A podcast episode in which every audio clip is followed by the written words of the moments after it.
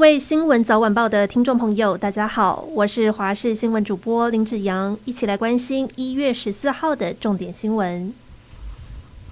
苏花公路大清水隧道发生土石坍方，抢修第三天，已经能看到隧道的断面露出半截以上，抢修进度顺利，预计明天下午五点可以顺利抢通。但考量安全因素，将分时段通行，夜间则不开放，到了十九号才会全时段开通。而由于海象不佳，明天的海运疏运为了安全，将会采取人车分运。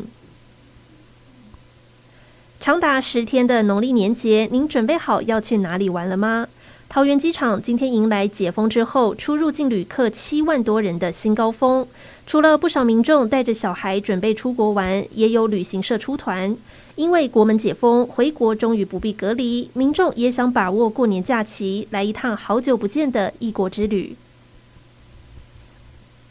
随着各国边境解封，吸引不少哈日族前往日本旅游。数据显示，二零二二年羽田机场出入境的外国人有十九万三千七百八十人，排名第一的是美国，高达四万六千六百人；台湾则是排名第二，有将近两万人。根据民航局统计，去年十一月，台湾机场飞往东京羽田的载客率也高达百分之七十六点八。对此，旅游作家九四三表示，虽然羽田机场的国际航班较少，但因为地理位置靠近市中心，交通方便，也吸引不少台湾人选择飞往羽田机场。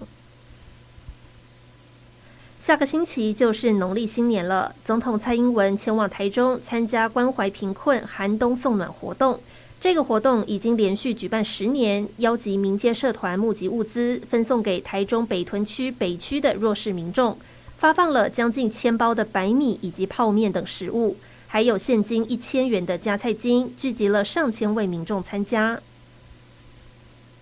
进入二零二三年以来，美国加州受到炸弹气旋和大气河流共伴效应影响，降下了极为可观的雨雪。往年极度干旱的几个地区，现在淹水成灾。然而，专家警告，即便最近几天降水丰沛，但是一来雨并没有下在主要水库。再者，今年预估从三月到十一月都会是旱季，所以降雨带来的好处非常的短暂，无法解决长久以来困扰加州的干旱问题。